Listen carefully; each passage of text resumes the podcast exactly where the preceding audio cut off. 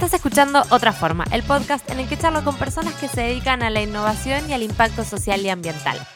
Vamos a tratar de conocer qué es lo que las motiva, qué es lo que están haciendo hoy en día y sobre todo, qué es lo que hace que se animen a hacer las cosas de otra forma.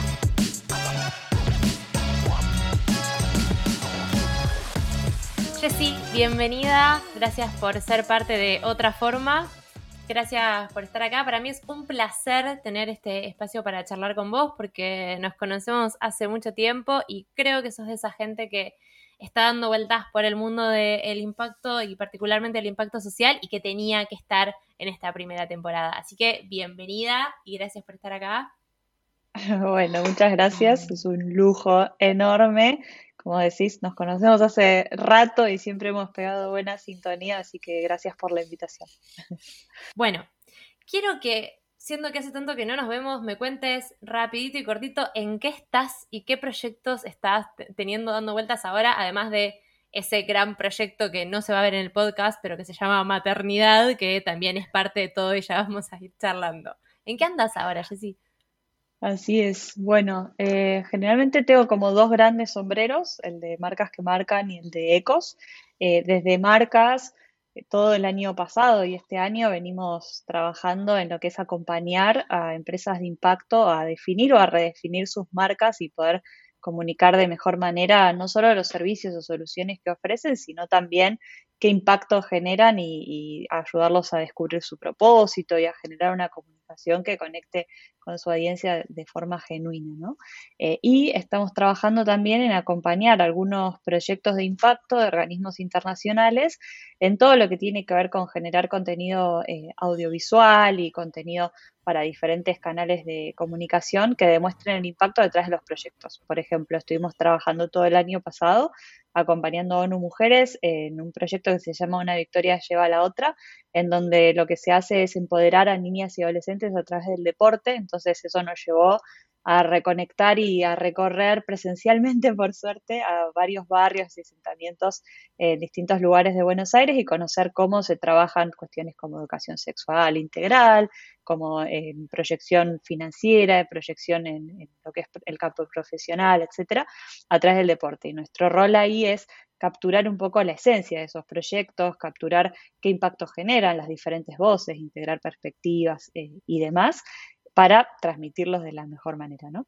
Eh, y también todo lo que tiene que ver con la pata más educativa. Eh, estos últimos años nos hemos enfocado mucho en dar talleres y capacitaciones sobre cómo construir una marca eh, con impacto positivo, cómo empezar a pensar en el impacto si uno tiene un proyecto más tradicional, eh, cómo empezar a proyectarse uno mismo desde los distintos roles en los que ocupa en un camino profesional de impacto. Entonces, venimos haciendo muchas actividades de formación eh, en, ese, en ese campo, algunas más a modo de talleres, también tenemos cursos online que son más asincrónicos, que cada uno puede ir, sumarse y hacerlos a su propio tiempo, pero bueno, la pata educativa, sobre todo eh, con la pandemia que nos encerró de golpe, fue como algo que desarrollamos mucho estos últimos años. Y por el lado de ECOS, nuestro, nuestro rol, nuestro propósito en ECOS es justamente impulsar lo que son los ecosistemas de impacto, que son todos estos eh, actores y organizaciones que se encuentran alrededor de las empresas sociales y de las empresas de impacto y que las ayudan a que nazcan, a que crezcan, a que se desarrollen, a que se fortalezcan. Nosotros lo que hacemos es tender puentes entre estos diferentes actores, que pueden ser, no sé, la academia, fondos de inversión de impacto, las incubadoras y aceleradoras, em, los consultores, las consultoras de, de impacto, etcétera. Generamos actividades para vincular a estos diferentes actores y que, en definitiva, crezcamos todos juntos de manera ecosistémica, ¿no? Un ecosistema, como sucede en la naturaleza, eh, nos habla de la interrelación entre todos, ¿no? Si queremos impulsar a las empresas sociales, a las empresas de impacto, necesitamos trabajar juntos para hacerlos. Eh, y en este sentido, lo que, lo que venimos haciendo es también mucho que tiene que ver con actividades de formación, pero también hacemos eh, servicios que tienen que ver con acompañar a organizaciones a detectar cuál es su rol dentro del ecosistema cuáles son sus objetivos organizacionales y con quiénes necesitamos vincularlos para que esos objetivos se lleven adelante, ¿no? Y, por ejemplo, ahí estuvimos trabajando con la Organización de, Comercio Justo Argentina, que viene trabajando hace ya largo rato acá y que este año y el anterior, este año digo 2021, todavía, viste que todavía en enero uno no pasa la página, eh, eh, viene trabajando en, en, posicionar más fuerte el comercio justo en Argentina y nosotros estuvimos trabajando haciendo rondas de vinculación con actores del ecosistema para que ellos puedan lograr algunos de, sus objetivos. Eh, hemos hecho también la ruta del impacto. Nosotras creo que hemos hablado de esto en, algunos, en algunas oportunidades, pero nuestro icónico producto en eco siempre son los viajes de inmersión al ecosistema de empresas sociales de India. Lógicamente no podemos ir a India y menos con un grupo de profesionales porque era un montón de responsabilidad en un contexto como el que estamos viviendo, pero lo que sí hicimos fue hacer la ruta del impacto en Argentina, que fue la primera experiencia de viaje de inversión profesional en el ecosistema eh, de empresas sociales y, de impacto que nos permitió vincular a diferentes eh, regiones y organizaciones de lo que es Argentina Centro. Así que con esas cosas me he mantenido muy entretenida estos últimos años. Claramente, y aparte siento que nombraste un montón de cosas que sucedieron en pandemia y si bien eh, hay gente que dice no, fueron dos años en pausa, siento que para vos fueron dos años en, forward, tipo a full. Así que nada, felicitaciones. Anoté un par de palabras sobre las que voy a volver para que vayamos haciendo doble clic, pero antes que nada, me gusta mucho que charlaste como esto de estar en en territorio, ¿no? Como la importancia de, en este programa de ONU Mujeres, volvimos y estuvimos ahí hablando con la gente en territorio y siento que de lo que vengo charlando en general con emprendedores con impacto es lo que hace la diferencia, ¿no? Entre un programa que realmente llega a lograr un objetivo, de generar algo positivo para ese beneficiario, para esa persona beneficiaria que está del otro lado. Y quería consultarte cómo era su experiencia en todo este recorrido, tanto acá como afuera, en esto de conectar con las personas, ¿no? ¿Qué, ¿Cuál es eso? ¿Qué es eso que está ahí del otro lado cuando, cuando tienen esta oportunidad de trabajar justamente en territorio? Es fundamental esto que traes, Agus, y de hecho el año pasado también, ya medio en la época en donde se empezó a relajar todo, tuvimos la posibilidad de volver a dar talleres en el barrio 31, que es el barrio en donde empezamos marcas que marcan sin ni siquiera pensar en ser una organización. Recién en nuestros inicios cuando estábamos testeando actividades y fue muy fuerte a nivel emocional, sobre todo volver al barrio y estar en contacto con los emprendedores que hacía eh, ya dos o tres años que, que, no lo hacíamos por el formato de capacitación que fuimos a dar. Y es clave poder siempre estar en contacto con esa realidad, sea de forma directa o indirecta, porque cuando hablamos de impacto podemos hablar de un montón de soluciones y leer un montón de estadísticas y reportes que nos dan cuenta de cómo son las cosas en tal o cual lugar, pero cuando uno conecta con la persona se da cuenta de las maneras en que podemos abordar esas problemáticas desde un lugar mucho más empático y mucho más humano. Eh, a veces hay soluciones que se plantean detrás de un escritorio sin esa sensibilidad que te da el tacto de estar hablando con un otro eh, diría compartiendo un mate, pero ya no. Eh, y creo que eso es fundamental. Algún día vamos a volver a compartir un mate. ¿eh? Algún día vamos a hacerlo. Pero creo que ese tacto es fundamental y lo vimos muy reflejado también en, en la ruta del impacto, que fue un viaje presencial. La necesidad tan fuerte de conectar con otros después de un año entero de no vernos las caras, se hizo notar y se hizo notar que los espacios presenciales valen mucho, ¿no? Eh, de hecho, una actividad que se hizo en Córdoba fue la de recomponer cómo fue como los hitos o las historias del ecosistema de impacto de Córdoba, de la ciudad de Córdoba, y Espacio Abasto, que fue un espacio que estuvo funcionando ahí durante un buen tiempo, eh, fue nombrado como uno de los lugares icónicos que hizo que el ecosistema eh, nazca y se fortalezca y se desarrolle, ¿no? Entonces, en, en esta época tan virtual también nos da la pauta de que lo presencial sigue siendo muy importante. Si bien podemos lograr un montón de cosas desde, nuestras casas, eh, es muy importante siempre estar vinculándonos con, el otro y vinculándonos desde este lugar de, escucha activa sobre todo. Coincido absolutamente con lo que decís y si bien la comodidad de nuestra casa para nosotras es un plus, creo que también es esta posición como de privilegio eh, con esta idea de disfrutar de la lluvia es un privilegio de clase porque no se te inunda. Eh, creo que con esa misma idea, el disfrutar de la pandemia, si se quiere, o el poder estar desde nuestras casas trabajando también es algo que sucede como con algún beneficio por la suerte que tenemos de estar donde estamos. Y quería preguntarte cómo habías visto eh, ahora que volviste a la 31, el impacto de lo virtual a lo que algunos tan rápido nos acostumbramos, a otros nos costó más y todo, ¿qué, qué es lo que ustedes vieron en el barrio? Porque nosotros acá nos costó un montón eh, adaptarnos y adaptar también, digamos, como la realidad de las chicas y de los hijos en las escuelas y esas cosas. Eh, y quería saber un poco cómo, cómo lo habían visto ustedes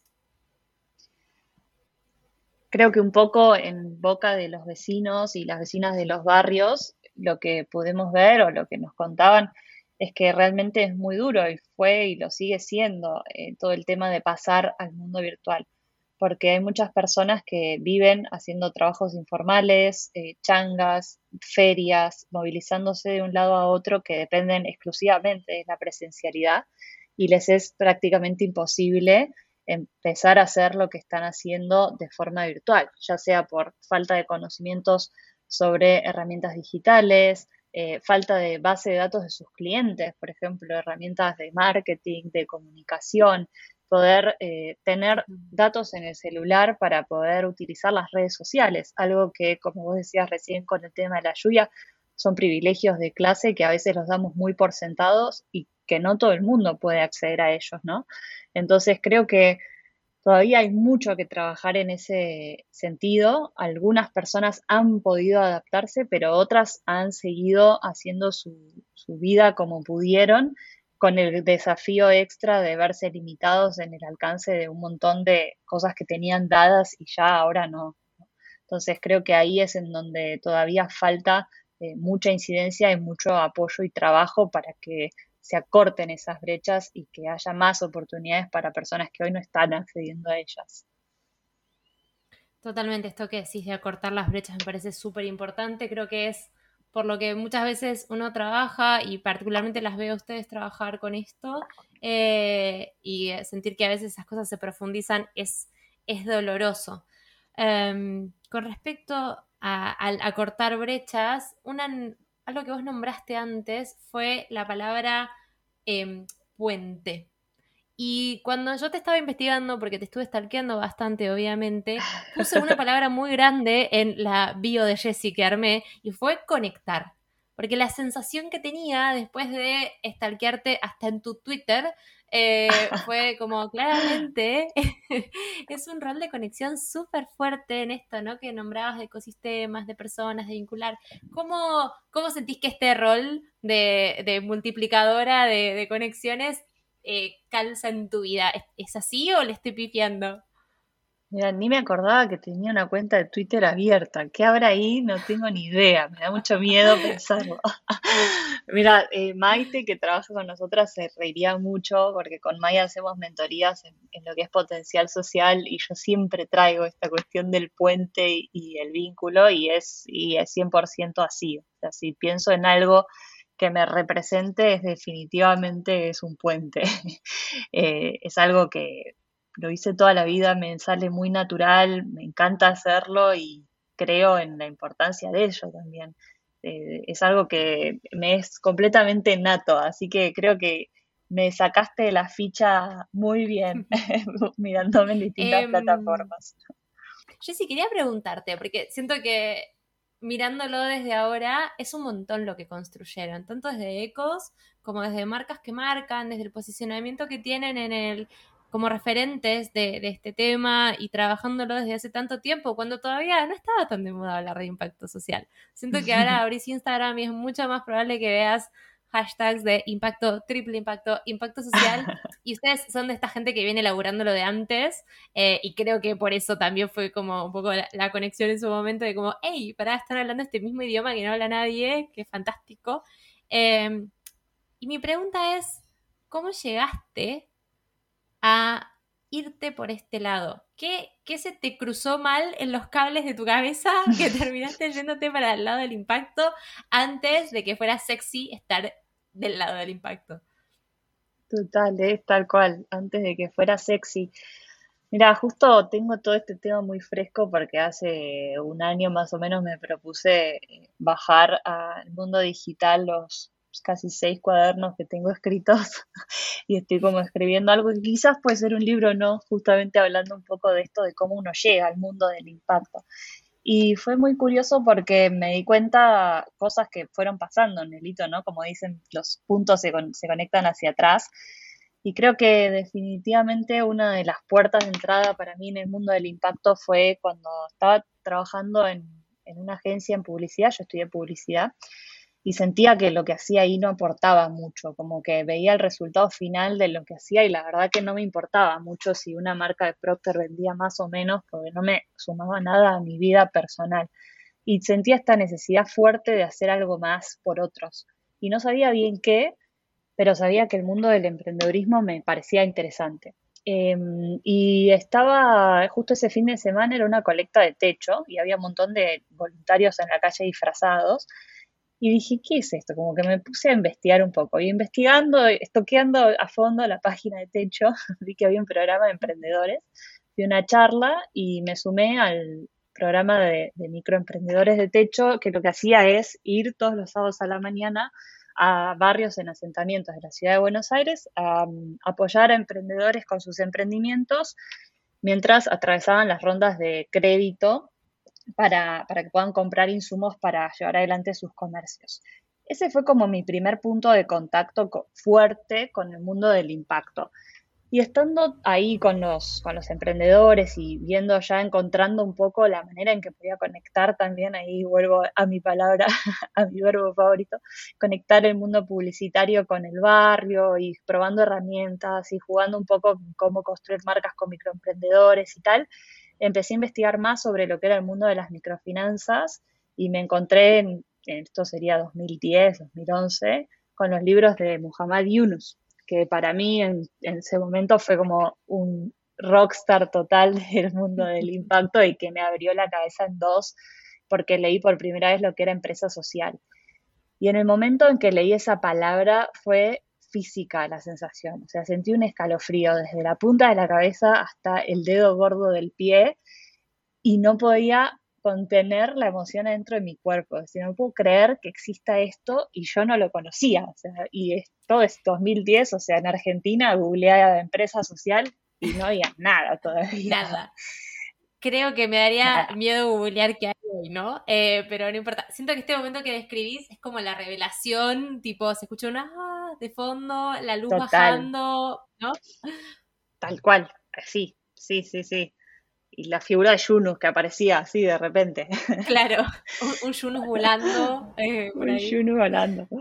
Sí, sí, eh, sí, la palabra empresa social fue como no sé qué ni cómo, pero es por acá. Eh, y ahí fue que de a poco empecé a, transitar ese camino. Obviamente me devoré todos los libros que, que, había en ese momento y en Argentina, que no se conseguían tampoco muchos libros que estaban solamente en inglés y demás.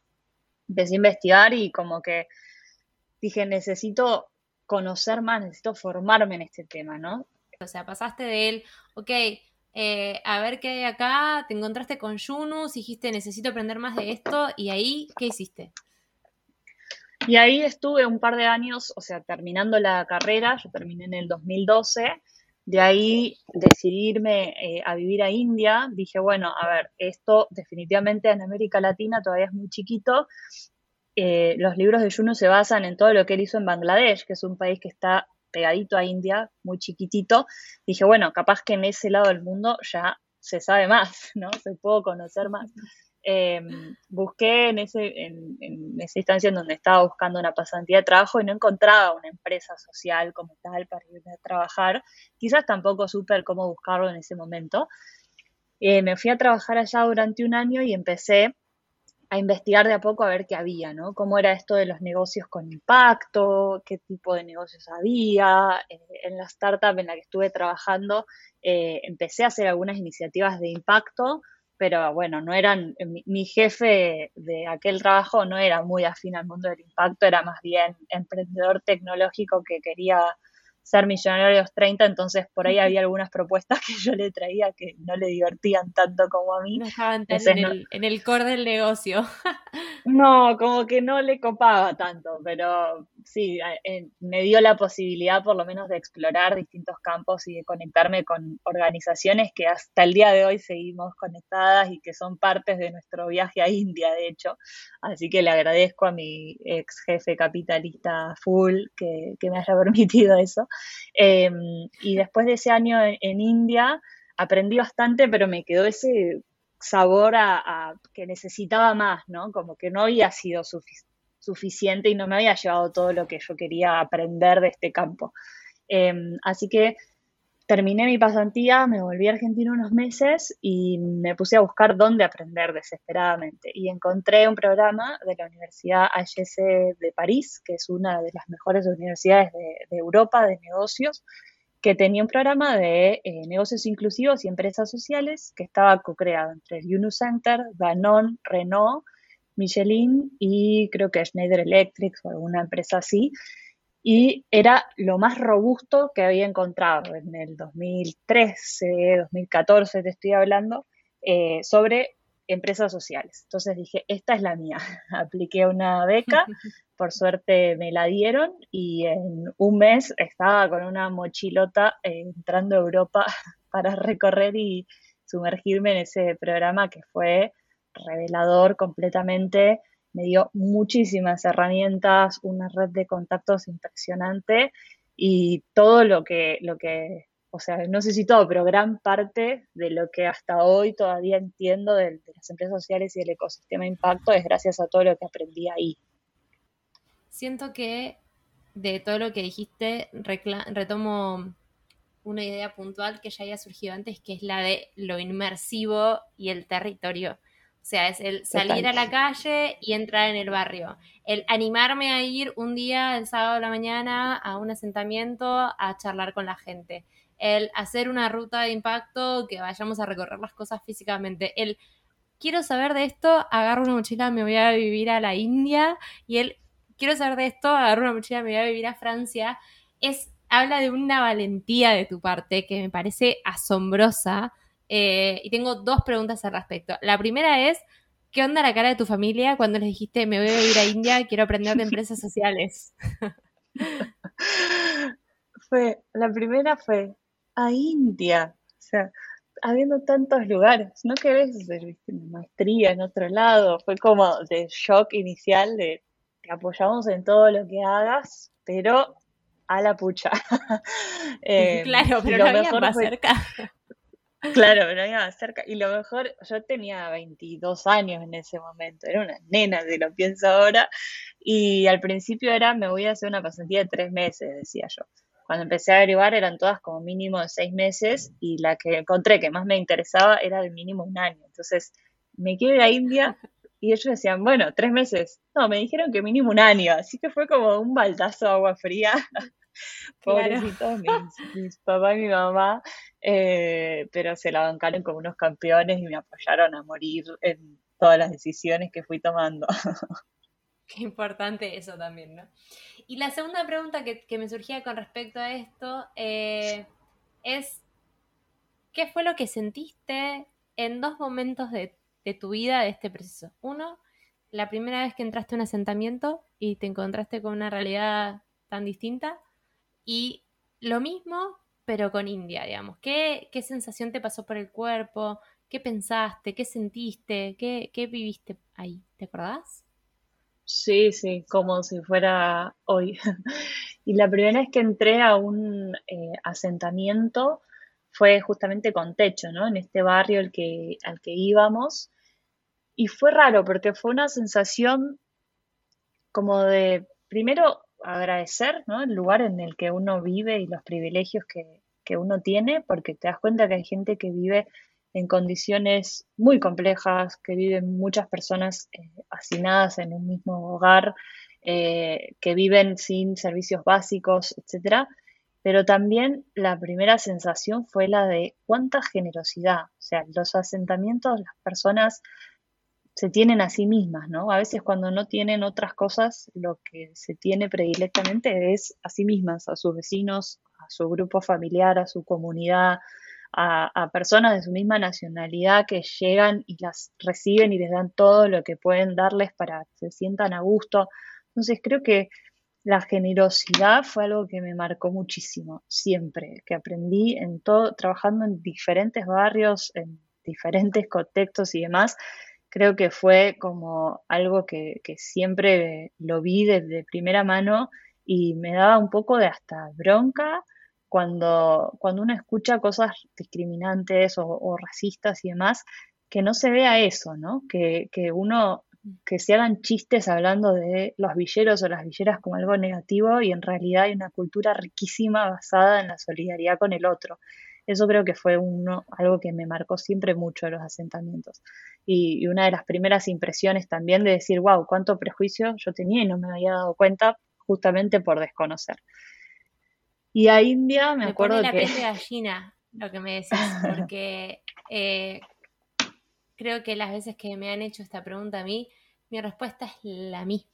Y hablo de la solidaridad en vez de generosidad, digamos, pero, o sea, me puso la piel de gallina la descripción porque sentí que podía hacer algo que, que, claramente es así, digamos, porque no sos la primera persona a la que se lo escucho, siento que me siento identificada con lo que estás contando, siento que claramente eh, vivimos en una sociedad con tantos prejuicios y tantas cosas que hay demasiadas cosas veladas que no están al alcance de, los demás y que es más fácil juzgar. Así que nada, me, pone la piel de gallina. Pero te interrumpí antes que me contaras lo de la India, perdón.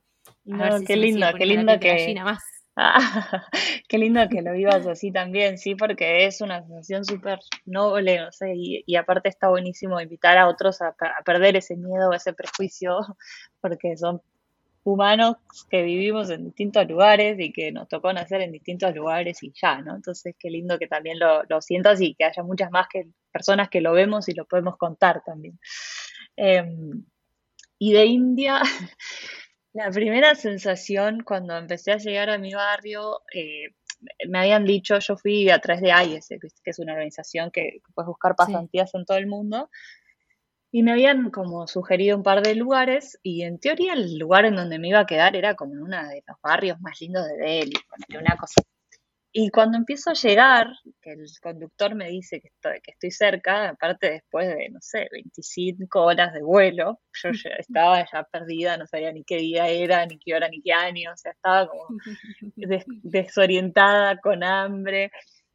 Cuando empiezo a llegar al barrio, digo, me fui a vivir al medio de una villa. O sea, parecía una villa. Pero me sentía familiarizada porque había estado en muchos asentamientos y en muchas villas, pero claro, nunca pensé que me iba a ir a vivir a un lugar que era, era un lugar tan informal. Veía las calles como así, sin vereda, eh, los cables colgando por distintos lugares, y yo solo pensaba en la cara de mi mamá y mi papá si supieran en dónde me estaba metiendo. O sea, la primera impresión fue tremenda. Yo dije, no, chao, o sea, no sé qué voy a hacer viviendo acá un año. Así em, empiezan las películas de terror, dijiste, ¿no? Claro, o sea, pero a la vez no tenía miedo, o sea, no tenía nada de miedo, como que no se sentía inseguro el lugar.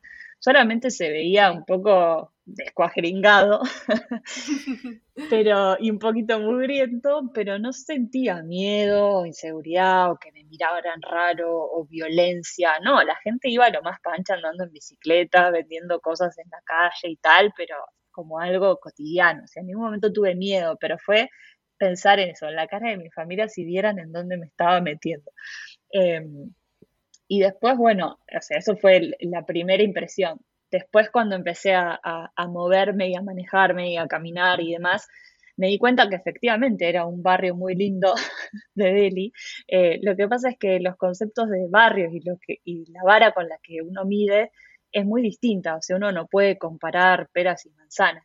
Y cuando uno quiere comparar lo que ya conoce con India, se encuentra con que es una realidad completamente diferente, que no se puede medir con ninguna unidad de medida o referencia que uno tenga antes y que hay que aprender a ver la belleza del lugar y lo rico del lugar con otros ojos y con otros sentidos también.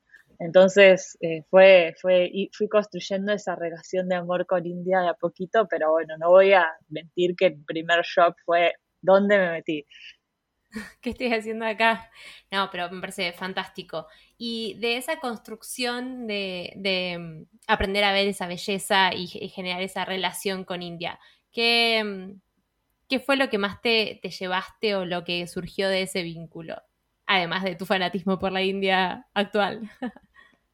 Uy, sí, no, es que acá estás abriendo una puerta que puede extenderse el podcast a tres horas, porque me empezó a preguntar por India y te, puedo ¿eh? hablar.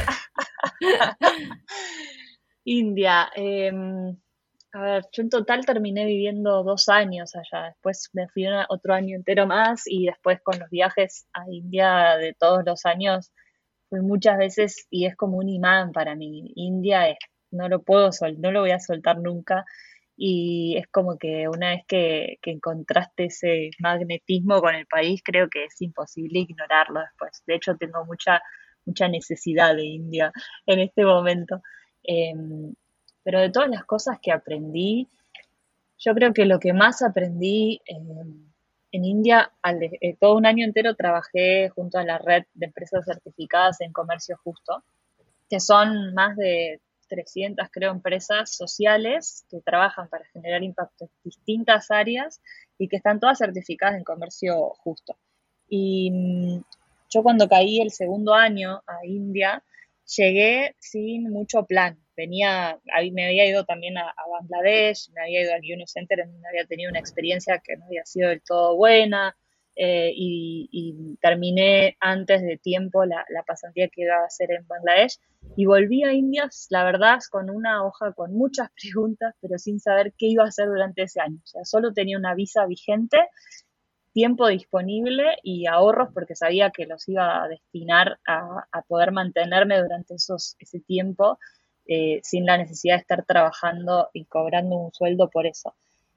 Y llegué a la Organización de Comercio Justo y les dije, mira, vengo, me vine hacia este año porque quiero entender en profundidad todas estas cosas sobre las empresas sociales y no sé a quién preguntárselas. Quiero llegar a, estos emprendedores y hablar con ellos de primera mano.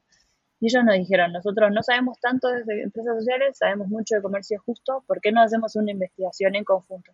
En donde vos investigas en profundidad cómo el comercio justo le aporta valor a las empresas sociales y a nosotros eso nos sirve para conocer más sobre las empresas sociales que forman parte de la red.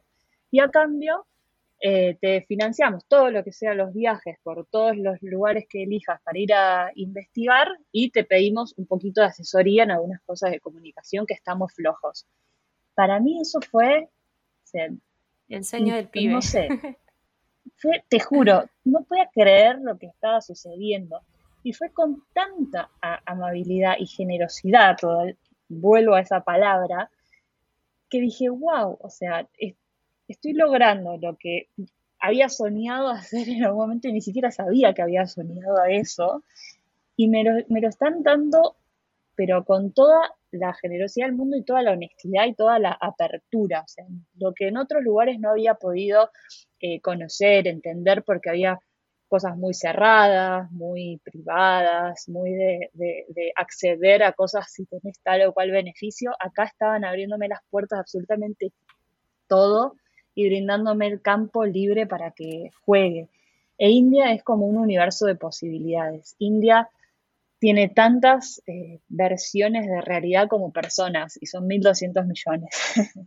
Entonces creo que hay muchas posibilidades. Eh, y creo que lo rico de este, de este país es eso, que uno puede jugar, entretenerse y conocer tantas versiones como uno se permita eh, y nunca se va a cansar. Como que creo que eso es algo muy característico del lugar y que cualquier persona que va te va a contar algo radicalmente distinta a la otra. Como que lo más o lo odias, pero la experiencia que tenés siempre es completamente diferente.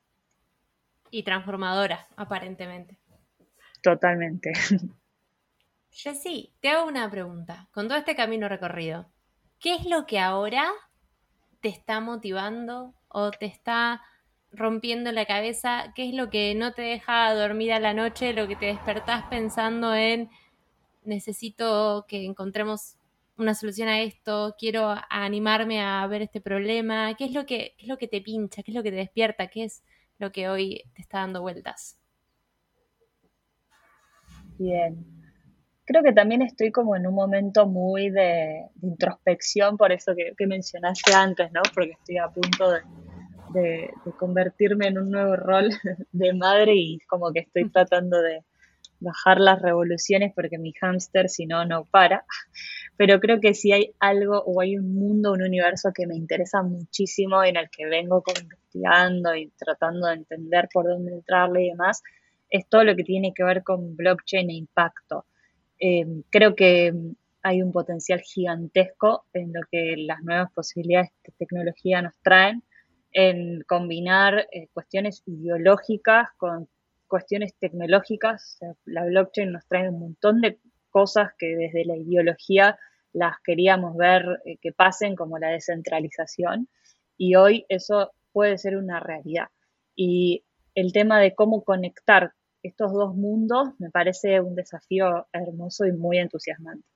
Eh, me sumé el año pasado a un grupo de blockchain impacto de una comunidad que se llama Bosque y me rompe la cabeza un montón de cosas que vemos dentro de esa comunidad y de personas que invitamos a que nos cuenten sus proyectos y definitivamente, quizás no ya, pero en algún momento me voy a meter más en, explorar esas aguas. Creo que es, si tuviera que decir algo que sí me está picando, sería eso. Ok, siento que ahí lo dejamos en pausa para post maternidad eh, inminente eh, y cuando esto esté más elaborado te vuelvo a llamar para que nos cuentes qué pasó con el blockchain y el impacto porque siento que decís blockchain la gente ya se pone nerviosa porque es un montón de, de, información y es demasiado complejo.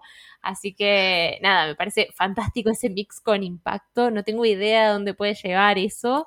Y nada, te tomo, te, tomo la palabra acá de que volvés en un tiempo y nos contás qué pasó con eso.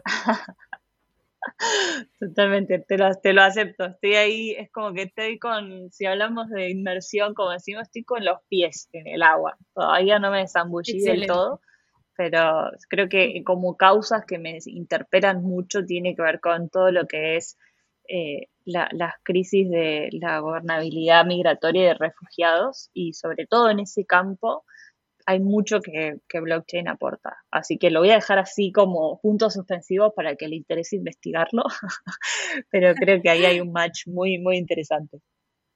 Excelente. Jessy, y con este gran proyecto transversal a tu vida que se llama maternidad, ¿cómo te estás encontrando en este rol y sobre todo eh, ¿Qué, te está pasando? Porque siento que en general algo que charlamos mucho con amigas emprendedoras es que es difícil emprender siendo madre, digamos, como no hay licencias, no hay ciertas cosas.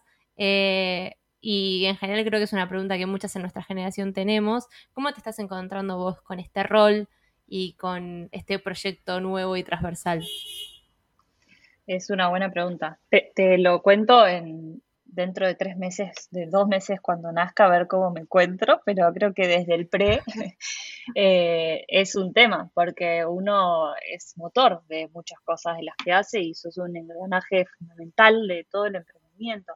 Entonces creo que lo fundamental es tener un buen equipo, ¿no? En donde los roles estén claros, en donde podamos definir eh, qué es lo que queremos hacer y qué es no. O sea, en mi caso, por ejemplo, lo que estamos haciendo es, bueno, elegir conscientemente solamente los proyectos y clientes con los que queremos trabajar, no solo los que nos llegan, sino los que realmente queremos trabajar y también delimitar los, los, límites, ¿no? Poner los límites que uno eh, necesita. Si hay proyectos que son muy ambiciosos y que sabemos que yo personalmente eh, voy a necesitar estar incidiendo, bueno, darles eh, la posibilidad de arrancarlos más adelante o planteárselos eh, en, poder traer una nueva persona, porque muchas veces nos buscan porque quieren que yo también esté dentro del proceso de, facilitación. Entonces, en esos casos, bueno, es plantear la situación, explicarlo. Estamos buscando también eh, alguien que, que venga a suplantarme durante este tiempo, pero obviamente que hay cosas que no son lo mismo, ¿no? Entonces, me parece que es fundamental tener claro como, bueno, hasta dónde podemos con esta situación eh, y poder tener como un equipo que pueda seguir manteniendo todas las actividades sin que todo se, se desmorone. Y ahí creo que la honestidad y la escucha y la posibilidad de hablar y comunicarnos francamente es clave. O sea, poder decir cómo uno se siente con, las demás personas del equipo, eh, cómo se siente frente al rol, eh, poder hablar de lo que queremos y no queremos. Creo que esa comunicación abierta y transparente es súper, súper clave para que no muera todo lo que uno hizo solamente por estar ausente un par de meses. ¿no? Y a la vez vos puedas respetarte tus propios límites y tus propios tiempos para este proyecto de, maternidad y esos meses de crianza que hacen falta y todo lo que, lo que vos necesites en este rol y también tu hijo o tu hija. Eh, así que me parece súper sano lo que estás, lo que estás contando. Jessy, te hago una pregunta más. Em, nos hablaste de que leíste todo Yunus, que te volviste super mega archifan y, y, super nerd de Yunus. ¿Qué estás leyendo ahora y qué nos recomendabas para leer? Eh, no solamente en temas de impacto, puede ser algún libro que quieras recomendarnos o el libro que más veces regalaste, como hace Tim Ferris la pregunta normalmente. Eh, creo que habla también de vos saber un poco de eso. El libro que más veces regalaste, qué buena pregunta. Mira, el libro que más veces regalé es Muchas vidas, muchos maestros, ahora que lo pienso. Que no lo tenía anotado en la listita que me hice. Pero un libro que leí este, estas vacaciones y que me pareció alucinante y me lo regaló, me lo recomendó Maite, justamente, es eh, Revolutionary Love, Amor Revolucionario de Valerie Kaur. Es una escritora sikh, de religión sikh, que es muy popular en, India y habla sobre la importancia de aprender a amar a los enemigos. Eh, la comunidad Sikh sufre mucha discriminación eh, en Estados Unidos, sobre todo, pero también en otros países, que muchas veces los confunden también por, musulmanes porque usan turbantes y han sufrido un montón de matanzas y quemas de, templos sagrados y demás por el simple hecho de usar un turbante. Y el libro es increíble, se te pone la piel de gallina, es en primera persona y tiene herramientas muy prácticas de, bueno, cómo uno enfrentarse o lidiar con situaciones o personas que son violentas y cómo transformar esa violencia en algo positivo y en fuerzas para unir más a la comunidad y aprender de la compasión y demás. Me pareció impresionante. Así que eso, punto número uno. y en esa esa es, es alucinante. Está en, Kindle si tienen Kindle y si no online se puede encontrar, pero, pero lo re recomiendo. Y un libro que me gusta mucho es El arte de la compasión del Dalai Lama, que también me parece que es muy práctico sobre todo. Eh, es muy bajado a tierra y creo que es lo que más necesitamos en este momento.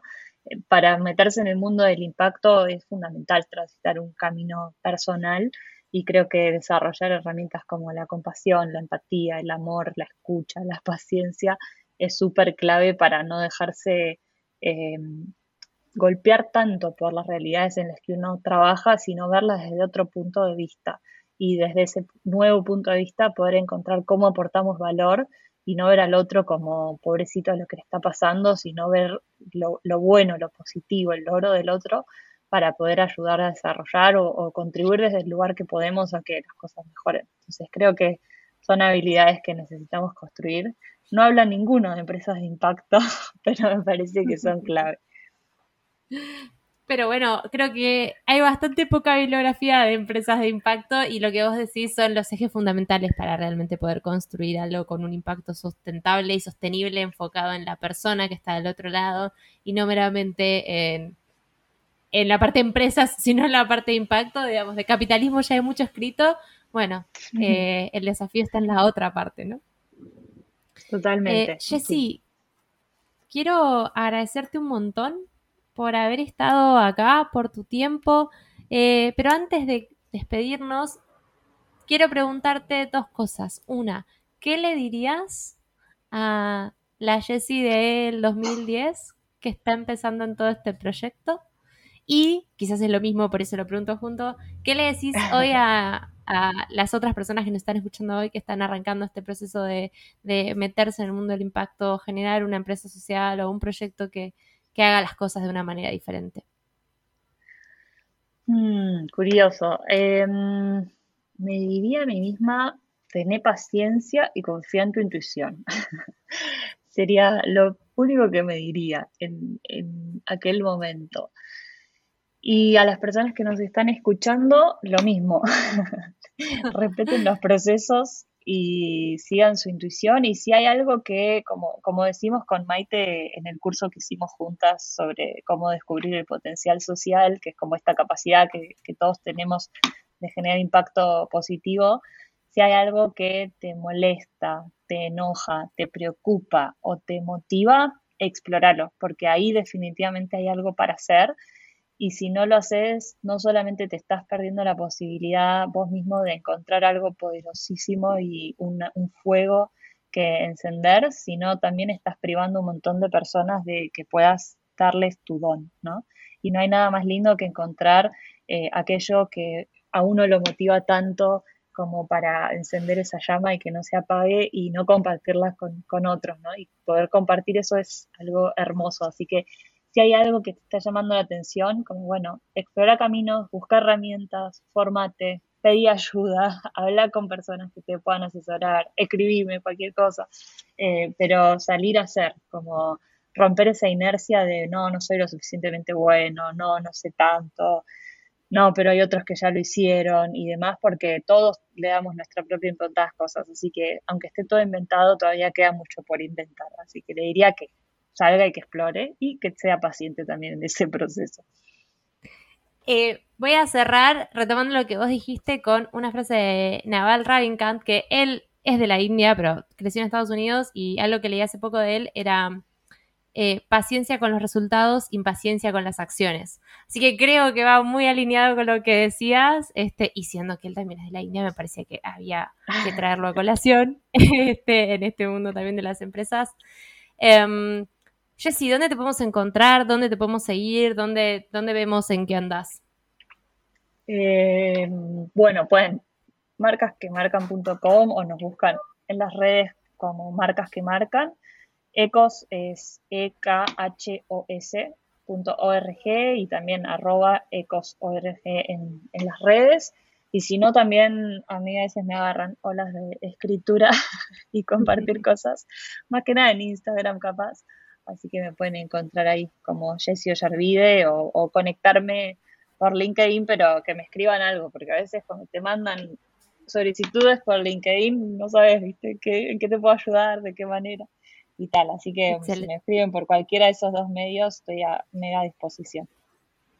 Excelente, excelente. Bueno, gracias Jessy por tu tiempo y sobre todo gracias por tanto trabajo tan lindo y tanto impacto generado en estos años. Em, ojalá siga siendo mucho más y ojalá eh, también presencial y nos volvamos a ver pronto. Muchas, muchas gracias por ser parte de, de, otra forma. Bueno, muchas gracias a vos, hermoso espacio que creaste y muchas gracias por, por darnos voz a los que estamos haciendo cosas que vos también sos una, una de ellas. Así que te agradezco enormemente y bueno, ojalá nos volvamos a cruzar en algún otro momento con un bebé en manos y con ya mucho más claro el tema del blockchain y el impacto social. Es una cita. Tal cual, dame un par de años, dame un par de años de Chaui, por favor. Excelente. Gracias, Jessy. Gracias, Aus.